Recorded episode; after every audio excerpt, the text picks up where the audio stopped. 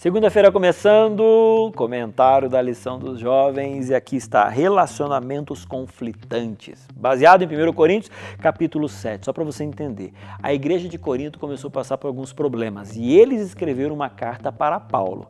A carta que eles escreveram, nós não temos noção do que foi que eles perguntaram, mas a gente sabe qual foi a resposta de Paulo, que é o que é que está aqui na Bíblia em 1 Coríntios. Aí, um dos problemas colocados, com certeza, era a questão de gente que estava se convertendo, principalmente as mulheres, mas os maridos não se convertiam a Cristo. E agora? Como é que faz? Separa, não separa, larga, não larga? Porque é o seguinte: quando a gente olha para aqueles que estão solteiros, também existe uma clara instrução para essas pessoas. A Bíblia diz o que? Não se coloque em julgo desigual, ok? Antes, mas e durante?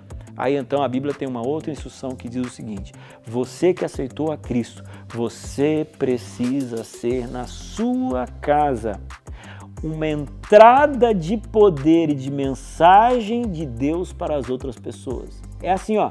Você já é casado? Você já é casada?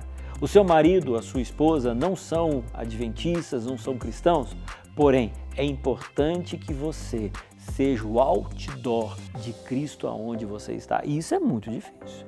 Porque falar de Cristo para quem não me conhece é muito mais fácil do que falar de Cristo para aquele que está convivendo comigo todos os dias.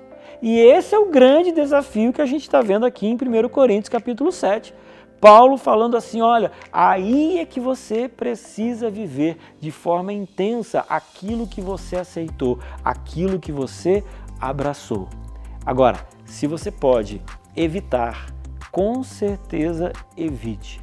Case com alguém que tem a mesma fé que você, porque assim com certeza você vai ter muito menos problema na tua casa, na tua igreja, no seu coração e na sua vida.